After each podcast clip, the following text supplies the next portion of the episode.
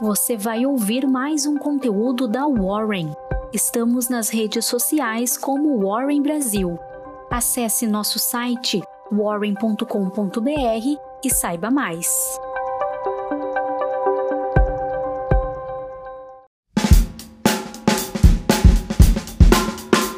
Eu sou Gustavo Pazos, trabalho no time de análise da Warren e vim te entregar sua Warren Call de hoje. A expectativa por reuniões de políticas monetárias por parte de importantes bancos centrais davam o tom aos mercados internacionais nesta quinta-feira, que avançavam em direções mistas. Vale lembrar que a próxima semana será marcada pelas definições de alta de juros do Banco Central Europeu, Federal Reserve nos Estados Unidos e do Banco da Inglaterra. No cenário corporativo internacional, as ações da China fecharam em baixo nesta quinta-feira. Inicialmente, os ativos apresentaram ganhos provocados pela expectativa de alívio nas restrições de combate à Covid-19, mas preocupações com o enfraquecimento da moeda e da economia afetaram o sentimento.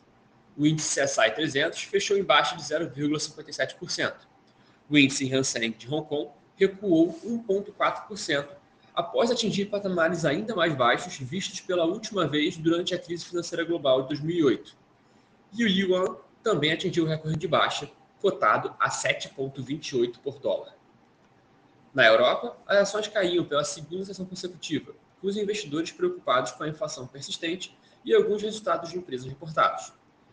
A fabricante finlandesa de equipamentos de telecomunicações, Nokia, e sua rival Ericsson relataram resultados mais fracos do que o esperado, prejudicados pelas batalhas de patentes, que pressionaram as margens, apesar da forte demanda por equipamentos 5G. Além disso, a BE Semiconductor também puxava o índice SOX 600 para baixo, depois de prever queda nas suas receitas do quarto trimestre, alertando que as restrições dos Estados Unidos às exportações da China adicionaram incertezas às perspectivas do setor de semicondutores. Nos Estados Unidos, os futuros dos índices de ações sofriam, com os da Nasdaq com pior destaque, depois que a Tesla falhou em atender expectativas de receita trimestral e alertou que não cumprirá o objetivo de entregas de veículos.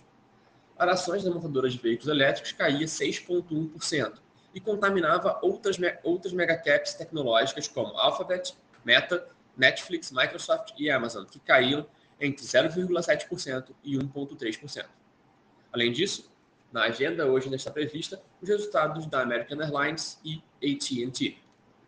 Falando agora do nosso amado Brasil, e primeiro sobre o âmbito político, em relação às eleições, pesquisa da Folha mostra que o ex-presidente Luiz Inácio Lula da Silva, do PT, manteve 49% das intenções de voto no segundo turno da disputa pelo Palácio do Planalto, enquanto o presidente Jair Bolsonaro, do PL, oscilou um ponto para cima e foi a 45%. Na cena econômica, temos um dia fraco, onde os investidores voltam as atenções para a palestra do ministro da Economia, Paulo Guedes, que ocorre ao meio-dia, no horário de Brasília, em reunião de diretoria da Confederação Nacional do Comércio. E agora encerramos essa edição da Warren Call. Até mais e aquele abraço.